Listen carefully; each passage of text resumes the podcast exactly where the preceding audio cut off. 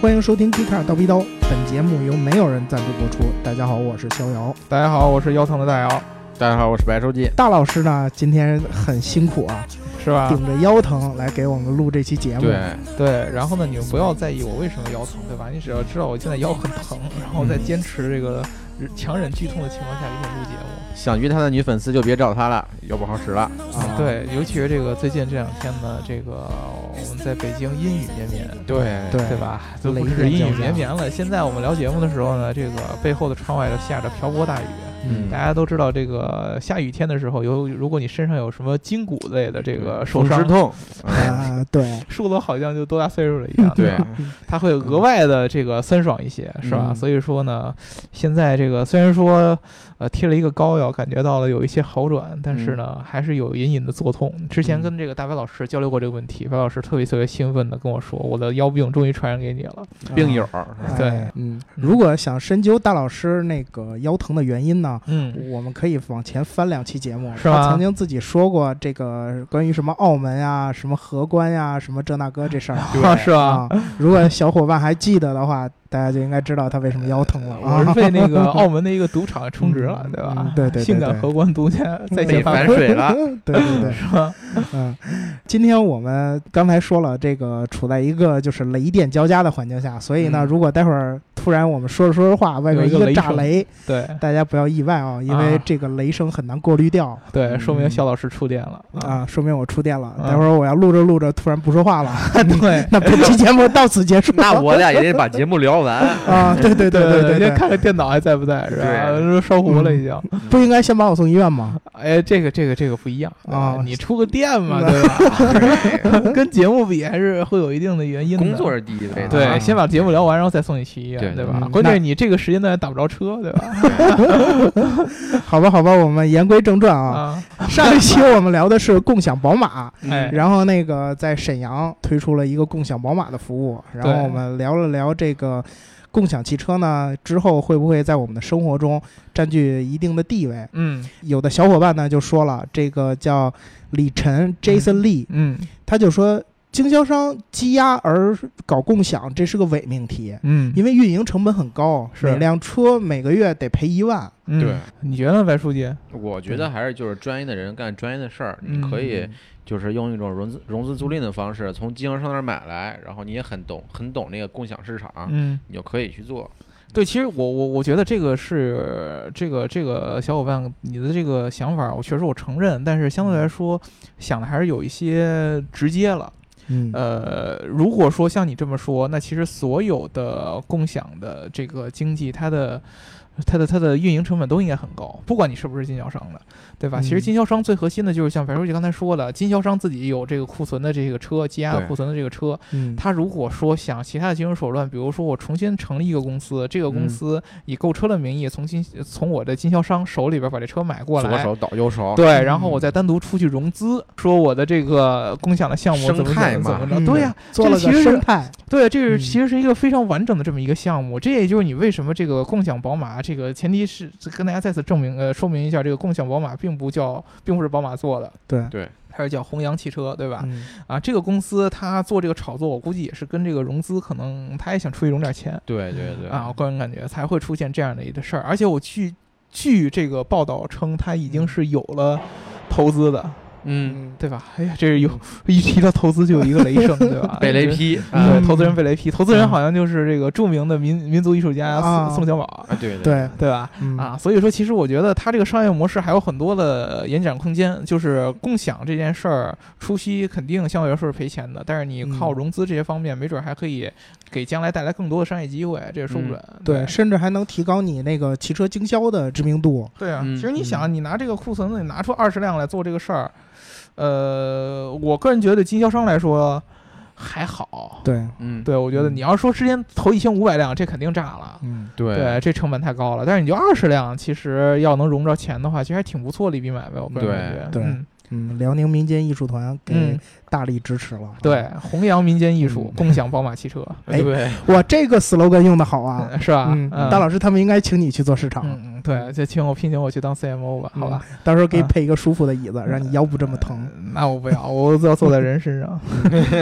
嗯，好了，说完上一期的话题呢，然后我们来来聊聊今天的。嗯今天呢，我们之前聊过很多这个新造车的这些企业， 是，然后呢，我们就想过说，这个新造车企业的生存环境是这样的。 嗯那么这些就是已经开始做过整车的，然后已经有了规模的这些整车厂，嗯，然后在这些方面呢有什么作为，或者说在未来有什么打算？是。我们换句可话以来说，我们就要还聊聊自主品牌了，对吧？对还是要聊聊自主品牌。我们有这么一个计划，嗯先从岁数最大的开始说起。谁最大？嗯，谁是中国岁数最大的汽车企业呢？嗯谁？我们一开始可能想到的应该是一汽，啊，对。嗯对吧？对共和国长子，对对吧？嗯中国重工业的基础扶不起的， 嗯啊，哎这话啊，这有种点假假了假了啊！这不应该是你说出来的，对吧，嗯书记？对，书记，你这么又红又专的人，你不应该对对对我党说这这些吗。啊一直起，对，就一直很雄起嘛。嗯，但是我得说，一汽并不是中国最早的汽车品牌。对呃嗯，我跟大家争论说，我们对也是有百年车企的，对我们有对百年车企，有啊只不过呢，这个百年车企之前但 它不是车企，之前不是造汽车的，嗯，它也是造机械的。但是呢，由于我们的汽车起步太晚，所以它没赶上对对对，造汽车。 嗯呃，不卖关子了啊，这个就是长安汽车。嗯，哎，长安长安汽车这个背景呢，我们请大老师来给我们讲一讲。啊，其实啊这个长安汽车它的最开始最开始的前身啊，这个要追溯到咱们大清的时候了，嗯，对吧大清国王哎啊，呀，我们大清国已经亡 了，所以对长安活到现在不容易，不容对不容易大清不容易那会儿呢，这个这个这个，在这个大清的清朝的末期，嗯大家都应该听说过。我们上这个上中学的时候吧，应该是就对学过这个历史易。嗯啊。有一个著名的一个运动叫做洋务运动洋务对运动嗯啊，啊这个宗旨就是当时这个魏源的海国图志，啊，对嗯对吧？对提出这个口号睁是眼对师夷长技以制夷以制夷，对，当时嗯呢，我记得这个《海国图志》这本书在中国的境内并没有得到一个特别特别大的这么一个反响，反而是在嗯日日本啊本人拿到以后如获至宝，对然后导致现在日本有这么多牛的车 企，对吧？你这当时这活的是这个这个学的就是没有学到精髓，因为《嗯海国图志》当时更多的其实阐述的是一些西方的一些呃理念运营啊、经营的一些市嗯场经济一些思想，对对吧？而我们当时呢，中国有少数的一些洋务派，嗯啊，嗯比如说以曾国藩对吧，对以李鸿章为首的张这之些洞张对之张之洞洞湖光总督对吧？嗯对啊，然后呢，这个也也受到了这本书的一个启发。当时嗯呢，就是但是他们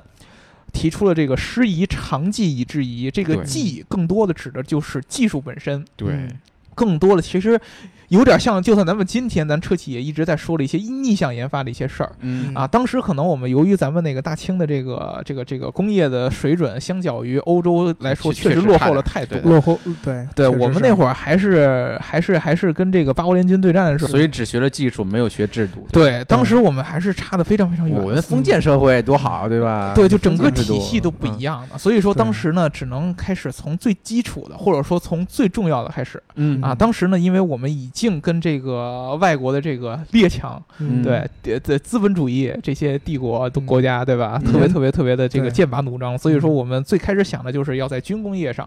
然后还有包括他们经常是坐船过来，所以我们要在这个海洋上面，对，对吧？造船上面，嗯造炮对，造对船、造炮、意大造利兵炮器是吧？啊意大利对炮，嗯这些层面上我们要做突破。所以说呢，当时这个李鸿章在这个一八六二年的时候，筹备嗯建了这么一个这个这个上海洋炮局，嗯，在上上海海洋炮局，大家啊，知道上海洋炮局嗯主要就是做这个炮弹。嗯当时是李鸿章的下边一个这个得意的这么一个手下呢，叫嗯做刘佐宇，对吧？？嗯对，啊，他来主张建的。然后呢，嗯由于他当时我刚才说了，咱们当时大清朝在最基础的工业设施上还是缺乏积累的，基本上对我们跟工业社会上是完全两个意识形态的，对对两个社会形态的，我们还处在这个农业为主的这个封建小农经济社会。对，啊所以说当时还找了个英国人，叫这个马格里，嗯来哎辅助一块儿，就是由香港这么着嗯来引进这个各种各样的这个设备，来制造这个炮弹。嗯啊，后来呢，在这个一九六三年的时候，这个呃上海洋炮九局六三年吗？啊，一八六三啊对年啊，不是一1863九六三年啊，一八六三年把这个上海洋炮局呢就改名叫苏州洋炮局，然后到啊一八六五年的时候，嗯当时呢这个下令由这个苏州洋炮局要这个迁走，嗯然后迁到另外一个地方，然后进行扩建嗯啊，正式改名叫这个金陵制造局。嗯以后呢，这个金陵制造局又会后来变成了金陵兵工厂，嗯对吧？这样就变成了中国最早也是最这个主要的一个兵工的生产企业之一。嗯对，啊，一直到后来的，比如说我们的这个中法战争对，啊，包括我们的这个甲午海战嗯啊，当中都有这个金陵兵工厂的重要的一个地位。由于它主要是输输出这些炮弹对对啊，输出这嗯些兵器，包括当时这个最著名的一个产品就是这个美式这个加加特林机关枪。哦，加特林哦冒对呃着火的打打正打管打，儿，对对对对对，嗯就是就就是那个东西。所以说呢，这个最早长安的前身要追嗯追溯到这个金陵兵工厂啊，嗯一直到了咱们这个这个这个这个民国的时候，嗯当时呢这个抗日战争爆发，嗯由于这个金陵兵工厂就是在淞沪那一带，对，然后嗯大家知道这个南京当时就是日本鬼子进军以后，对对吧？嗯就对残忍对的南京大屠对杀，对然后那嗯整个上海、南京这块就失守了。嗯当时就是为了保住这个兵工厂，嗯下令往西迁，就是往嗯重庆这边来迁。对啊对，所以说呢，后来这个金陵的兵工厂呢，就是奇迹般的在三个月之内就迁到了这个重庆，嗯继续为后来的抗日战争做贡献啊啊，对嗯直到我们毛主席解放了我们呃整个中国人民，对吧？嗯嗯啊，当时这个还据称，这个蒋委员长在这个台湾的时候，还要下令，就是要特务去把这个金陵兵工厂给摧毁掉，因为怕他这个，嗯对对对呃，因为这个兵工厂一直是非常非常重要的一件事儿，所以对长安活到今天真不容易啊。啊确实，嗯就是嗯其实大家这个这个这个事儿跟我们之前聊的很多这个德国的车企嗯非常非常相似，对就是对都有一些战争经啊历战争嗯，和兵工的这样的军工的这样的一个背景，包括大众造这些这个呃嗯吉普对。对吧？就是对嗯它的这个甲壳虫，其实就最后变成了一个越野车对啊，对吧？包括对这个，但呃，我们之前跟大家聊了吉普，对对吧？包括之前的这个，宝你像马啊宝马也是对做过军用的摩托，对吧？对各种各还样的有这个长安有相似的这么一个嗯历史。毛主席当时在做这个阅兵的时候，啊，嗯看到了我们其实大部分用的这个车都是缴获的。嗯对对对吧？啊，对不管是从这个日本人手里缴获了，还是从这个美国哦美呃国人哦国军的美系装备，国军的美系装备，对吧？嗯他说对缴获缴获的这个美式这样的越野吉普车，当时就嗯觉得，哎，我们中国应该自己也嗯去研发这样的、最起码的这个军事的这样的用车。对，嗯对，所以当时呢，自然而然的，这个那会儿还不叫长安呢，还叫金陵呢，对吧？对嗯那会儿应该已经改名叫什么什么什么呃，应该叫叫六级机场，六，应该叫四五六厂，对对，对好像是叫四五六厂。对，嗯对，然后就就下令，就当时就是后来又是长安的前身嘛，嗯，就是金陵到那会儿已经叫四五六厂了，就接到了这个毛主席的这样的一个指示，去嗯逆向研发美国的这个越野式技术。哎，嗯啊，对，后来从那会儿开始，这个四五六厂就一直变成了中国主要的这么一个军用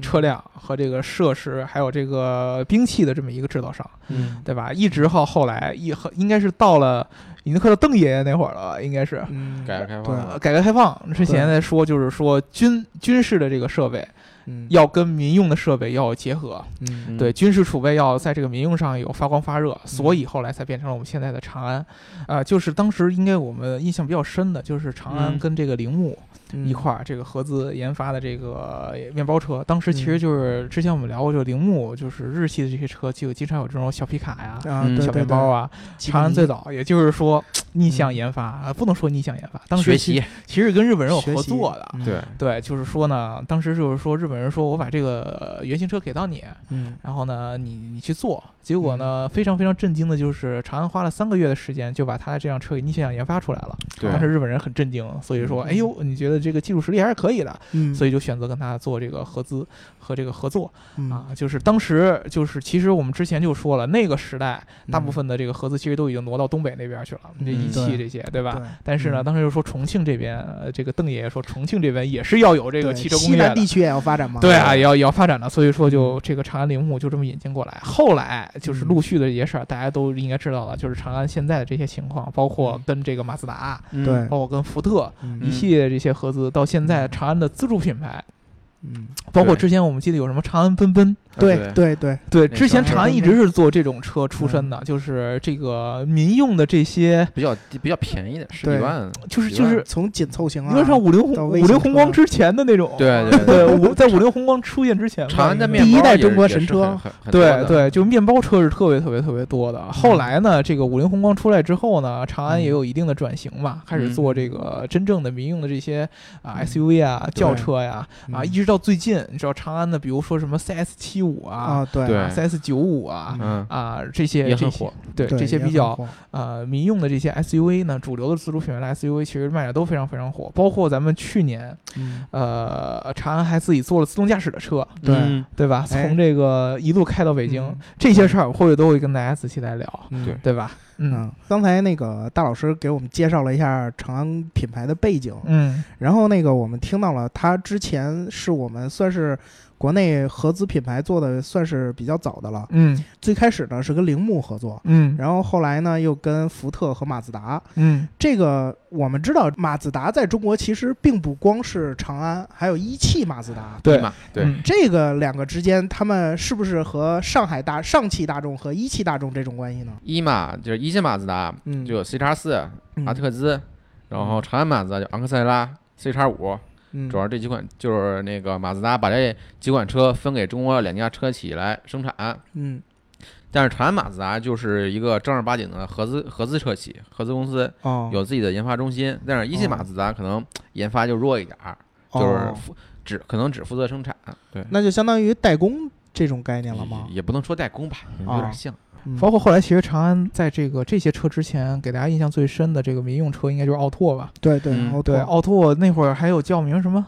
都市贝贝，对对啊吧？对九对九对年，你们当时暴露了年龄，啊就嗯应该之前应该是跟铃木合作之后，正式成立合资公司之嗯后出来的第一款这个民用的这个车就是奥拓。嗯，但是后来大家应该知道，就是奥拓其实有好几个车厂都有生产，对对，对还有什么江江南奥江拓南奥江南拓江南奥对拓对吧？啊，然后对长安这个奥拓呢，其实相对来说应该算是比较有名的，嗯对，嗯包括是后来出了这个我们刚才说这个都市贝贝什么的，呃，由于长安之前一直做这种，其实你知道铃木在日本就是做这种微型车，对 K 对 car 嗯对，对对 K car 出身 K-car，的。那么长安，所以说在这个这个这个层面上，它一直在初期是做这个微型车嗯比较有名儿，不管是这种小面啊，嗯还是奥拓这种小车啊。嗯，但是那会儿这个车特别符合中国人的国情，哎对对，因为那会儿我们手里并没有多少钱嘛，便宜，对，没有哎多少啊对吧钱，而且呢嗯需要简单实用。当时就特别，我记得特别明显的就是大家都要买小汽车嘛，对吧？嗯嗯，对，这个车呢就是几万块钱，嗯对吧？然后又能坐坐几个人，嗯对吧？然后呢，如果是这个在这个二三线城市或者在这个城乡结合部的这个地方，你还能拉一些货，这种嗯用小面包特别特别合适。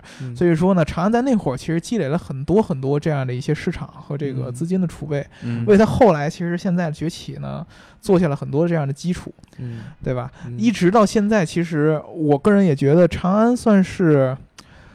自主品牌，尤其是这种国资背景的，嗯相对来说已经算做的比较好的，除除上汽之外吧，对嗯除了上对汽对之外，对我觉得算是做的最好的之一了。对其实我跟你说，这个师夷长技以制夷这件事儿，对这个特别明显，上汽是师夷长技以制夷里边走的最深的一个一个车企嗯啊。就是如果大家这个了解上汽的整个这么一个产品线的话，你会发现，它其实真正从这个之前的合资这些企业当中吸收了很多很多这个外外企这些汽车厂商的一些造车的经嗯验。对他其实不单单只学了一些技术本身，他还学到了这种企业的一些项目管理经验呀、嗯嗯啊，生产线的这么一个时间规划呀，嗯啊，包括整个的这么一个造车流程，这就嗯为什么它的产品会比较强。长安呢，其实相对来说，长安融入了很多中国的新时代的这些嗯呃运营思维，或者说嗯说的更直白一点，长安运呃结合了很多中国的这个互联网思维。啊，对，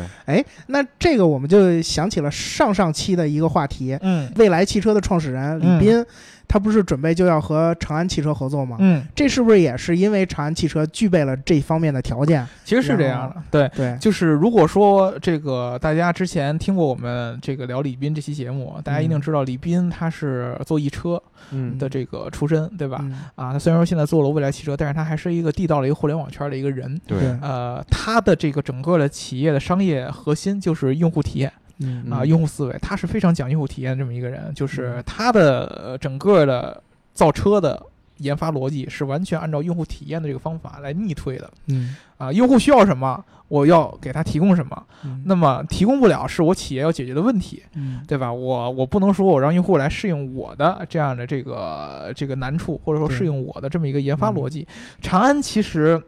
我之前据我之前一些了解啊，嗯呃，我不管他到底是不是真的会这么做，但是他一直讲的自己这个理念也是用户体验思维。嗯这个其实在这个真正的这个这个中国自主品牌当中，尤其是这个对国有背景的，非常非常少见的，嗯，就是这么出来讲这个用户体验的这个思维。对，我搭比亚迪算不算一个？呃， 比亚迪它不是国有背景的呀，对，它不是对国有背景，对它不但是是比亚迪是挺注重用户体验的。那为什么不把设计做好？ 现在正在改观。对现在我觉得也对没有对改观对对，改观以后再说，对吧？对嗯然后我们都了解到啊，这个长安汽车呀，它其实不光是注重这个用户体验，嗯，它还做了一些很多就是这种新造车企业正在关注的这些事儿，比嗯如说这个自动驾驶，对吧？ 我们之前呢还有过一篇文章，我们今天还把我们的作者也请来了，啊嗯是不是？对？对对来，让我们这个我们的白书记给我们讲讲长安的自动驾对驶对做的到底怎么大家样？好，我是道一道唯一特邀嘉宾嗯啊，班书记，对对，对嗯就是那个前两年就是长安搞了几辆那个逸动是吧？嗯自动驾驶的测试车，对，对自动驾驶测试自动驾驶车，然测后试车全镀铬的，对，对全全身电镀银，就是特别亮的那种，就是你嗯开着车都能在那个车的上车的那个车身表面看到自己的车，嗯，就是反光的那种，嗯特别亮。从重庆也是跑到了北京，嗯就有点进京赶考的感觉啊。嗯啊呃，其实这个吧，我觉得更多的是那个花式营销在里面，就是嗯想出出哦风口。哦，嗯然后那它呃也就是说他做的并不够好，是吗？不是不是不够好，它啊确实也也是，主要是高速路上的嗯自动驾驶，嗯，就是自动跟车呀，然后自动变道啊，就是打个灯变道之类的这种，也不哦。算完全的无人驾驶。说无人驾驶有点夸张了，但是顶多他的那个标题起的可是两千公里无人驾驶挑战车，上贴的字儿好像是无人驾驶是吧？嗯对就那对有点儿有点儿夸张了，我觉得。嗯其实他那个背后的是博士做的嘛，对哦博士帮他改的车，就是给点钱也能改。哦，啊，嗯其实这个上面更多的还是反映长安的这么一个战略的一个思想。对嗯对，，就是因为大家一定要想明白一件事儿，车企做自动驾驶更多的是从战略角度来想，对嗯就是我将来一旦这个自动驾驶嗯成了一个很大的这么一个趋势，成为主流趋势的时候，我不能落后。我没有技术就成为代工厂了。对嗯啊对对，所以说它一定是战略布局。那么也就是说，它要先把这个态度表现出来以后，嗯它要找合适的合作伙伴去跟它一块研发这个技术对嗯啊，这个是非常非常非常重要的。嗯啊，他找这个合作伙伴以后，他能跟这个合作伙伴合作到什么样的地步，开放到什么样的地步，然后呢，具体到最后谁能主导这件事儿，嗯，这个是很重要的一件事儿，你知道吧？嗯为什么长安之前说他这个互联网思维很强，其实跟嗯这个自动驾驶也有很强的关系的。嗯比如说，之前书记说他跟这个博士合作，其实嗯很多车厂它的自动驾驶的方案都有博都跟博士有都是关供系。应商给做的。嗯对，对都是博士这样啊的供应一商开给始做大家车企根本就不会，啊也不是不会啊，基础比较薄弱。呃，对，其实嗯其实这些事儿技术储备都是要现成的，对对对重点就是你拿了这事儿以后，你把它当呃摆到多重要的一个地位对对嗯对，啊，这个是很重要的。长安呢，之前就是它其实在这个我觉得在自主品牌当中算是最激进的一个。嗯，挺激进的啊，对，它提出了一个叫做“六五四”战略。你知道之前它嗯这个工厂我是提叫“四四五五六六，嗯对啊我比亚迪五四二表示不服，”， 你那个“五四二”，嗯我觉得格局上没有“四五六”这个五四二更多是车本身的，啊对嗯五四二没有这个“六五四”要对强。六五四更牛逼，明显大一号呃儿。对，是吧六五四这个大的简简直就是大上天了。我跟你对说，对对六大平台，啊，嗯六大平台五大核心技术，啊五大核心啊技然术后通过四个阶段发展完成。啊，嗯对，这个是非常非常这强的。格局确实有。对这个六大平台，嗯包括什么人机交互啊，嗯包括什么自动驾驶啊，嗯包括这些什么新能源，什么都有。嗯对我我具体哪六个哪五大我也记不清了，你反们正自己就查是去吧。对反正是自己查去，在网上有嗯各种各样的生态这样的图，嗯反正是非常非常激动人心的。嗯啊，它嗯而且这个长安一向是不排斥去跟这些先进的这些科技企业或对者说对互联网企业去合作的对。嗯这一点在这个自主品牌当中尤为是是重要的。你知道之前，比如说百度，嗯大家那个阿波罗计划我们都聊过。对嗯对吧？阿波罗计划当时其实阿波罗计划这还没有的时候，最早百度就跟长安就是有过合作，而且是嗯特别特别高调的这样的合作嗯嗯啊。长安合作的时候基本上都非常非常高调，然后长安跟博士合作，博世跟英伟达是合作的。嗯，对，所以说，其实当时长安的那辆车上面有了解决方案，据传就有英伟达的芯片在上面。嗯所以说，英伟达在在长安那个车上也是有一定的这个、呃这个工作内容和努力的。对后来今年的这个上海车展上，长安又跟英特尔做了一个战略合作。哎，但那他这队站的可有点偏、啊。这个其实就看到这个长安，它作为一个自己一个整很开整放车厂的这么一个表态。呃首先，我是很很开放的，嗯我就为了要把自动驾驶做好，对因为他他他们给的反馈就是说，自动驾嗯驶和我们刚才说的这些六五四上面这些什么人机交互，嗯是真正能将来给这个用户提供很好体验的这么一些领域。对啊呃，因为其实我们以前就不知道有多少次跟大家聊过，嗯就是如果中国的自主品牌还要想在传统三大件上去跟人家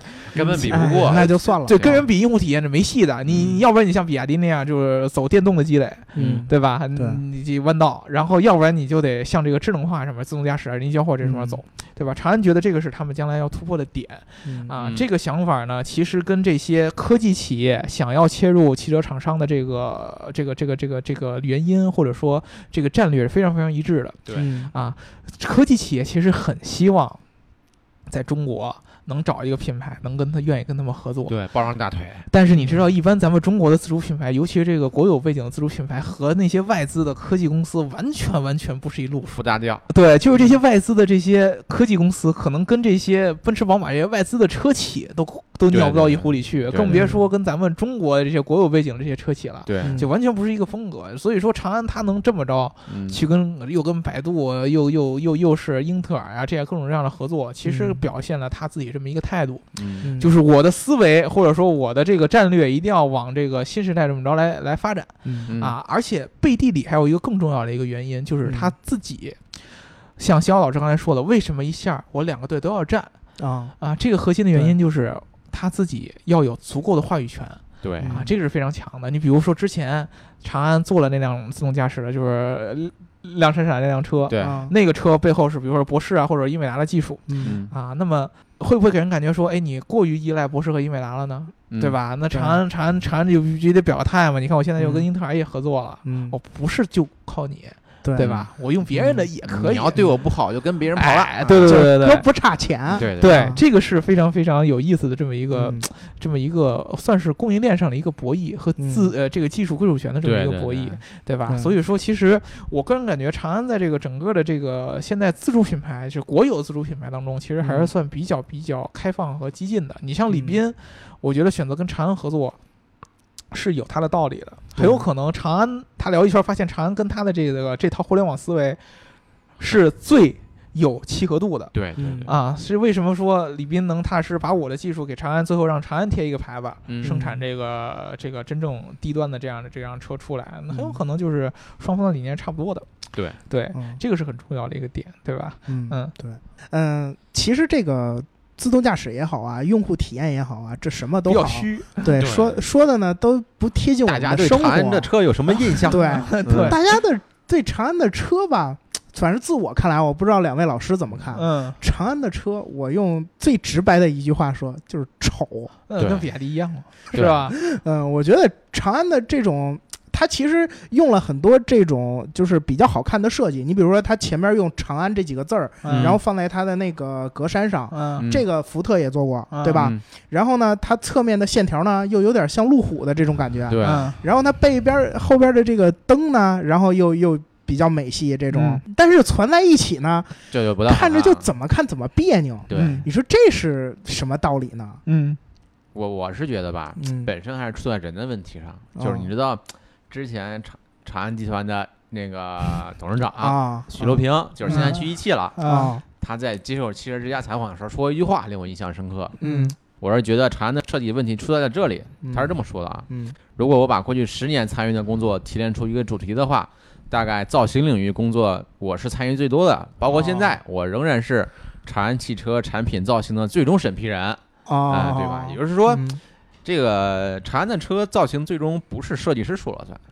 老板说了算，老板对吧说。了算。那我想简单问一句，这老板是设计出身不吗？不不是不是，不哦是，他是工科出身啊。哦，那大体我就能理解一些了。啊对，当然他嗯也只是影响了一方面，整体长安的设计，我是觉得确实是缺失的。每个车每个车长得不一样，对吧？对没有统一的设它计，嗯没有一个统一的设计语言嗯，对这没一有点传承。其实很多现在自主品牌的车企都在慢慢往上涨，嗯，嗯，对，慢慢慢慢在有，对吧？呃嗯，但是我是觉得这个长安这个车吧，本嗯身呃最近两年火了一阵儿，对嗯但是呢，呃，我是有点感觉它，它它它它这个步子如果太大的话，有可能就找不着自己真正产品落地的方向了，知道对吧对？对我现在就是它过于的迷恋这个宏大的这个科科技战略了，就是它那个六五四，你看说到高大上，但其实长安的车也都是十万以下、十几万的。呃是啊嗯是，你真正落到产品上怎么做得出来？嗯这个其实很还还是还是值得商榷了，对吧对，嗯长安的面包车还还好是吧？对，后来还嗯现在还是主要这这个老百姓用的车也是 SUV 这个为主嘛，嗯对啊包括他最近做的这个呃 CS 九五对嗯 CS 啊， 95那个车就当时我记得第一次这个公开亮相的时候，就是长得确实设计上被劈惨了，被对喷吧惨了，后来拿回去改了呃吗？对，据说重新这个返工，对吧？对对对。然后重新改，然后后来就推迟了好长时间才上市，嗯，对吧？嗯这个其实，这个核心上面既然讲了用户体验了，在这个用户比较关注这个点上，还是要再次做的细一些。对对对对？吧？就先得把这个基础的这个车做好。其实李斌当时那个思、嗯这个这个思维有一个最核心的，就是他觉得，呃，什么时候才可能开始讲这个互联网这个思维？就是首先你的车本身，没毛不能病是了差对对对对吧？他他更原来说就是说，原来这个现在这个汽车时代呢，就是你能造出一辆好车，嗯你就能卖得好。将来呢，大家造的车都是好车，对嗯对吧？那你才能拼所谓这些互联网服务啊、嗯啊交互啊和这自动驾驶这些东西。对啊，就是车本身从工业角度上来说，大家都差不多了、嗯啊，造出来都是好车，都挺好看，嗯对吧？好开也都差不多，你嗯才能再拼这些细节。但是如果说你连这个好车都造不出来的话，可能你连上牌桌的机会都没有，对嗯对吧？这是这么一个问题。所以说，其实，呃，长安在这上面儿，我觉得是有一定的潜力的，而且做的确实不错。嗯嗯，但是真正这个产品到最后能做成什么样，还得再看，对，对对吧？嗯啊，所以最后还是跟大家预热一下，对吧？嗯啊，又预热我。啊，对对，预预热热啊之还没前到高潮，哦好吧？对，之前聊这个自动驾驶的时候，嗯就跟大家说了好多这个博士啊，这自动驾驶这些信息。我们嗯九月二号那个活动，上上期也跟大家说过了。嗯这个下午九月二号活动的下午，我们也会有一个专门的一个自动驾驶这么一个专场。对对吧对，嗯你要想要在一下午的时间就把自动驾驶这件事儿搞懂，就来我们这个现场，对吧？哎对对嗯呃，这个、呃、到时候呢，我们这个官网会已经上线，嗯对吧？回头我们在这个文案当中把我们的这个网站的网址也给写对上啊，嗯大家有兴趣会来我们网站报名。我们的这个活动呢是在九月二号，对然后那个一个周六嗯啊，大家有时间呢，对，啊一定要你过要来再看说一工看作忙来不了，对这就有问题了，对吧？对你没准儿一个风和日丽的周六，你不去来看看汽车行业的发展，你还对对干对什么对呢？是不啊是？对，那你就只能把嗯加班加班证明给我们看。嗯是，嗯，对所以呢，还是希望小伙伴有时间，然后有兴趣的，一定要过来看一看，绝对不会让你们失望的。嗯，好了，那听节目呢，记得点赞、打赏、加评论，点赞、打赏、加评论，点赞、打赏、加评论。嗯，呃，我们今天的这期节目就聊到这里了，下一期再见。拜拜。 Fall is snowing, there's a carol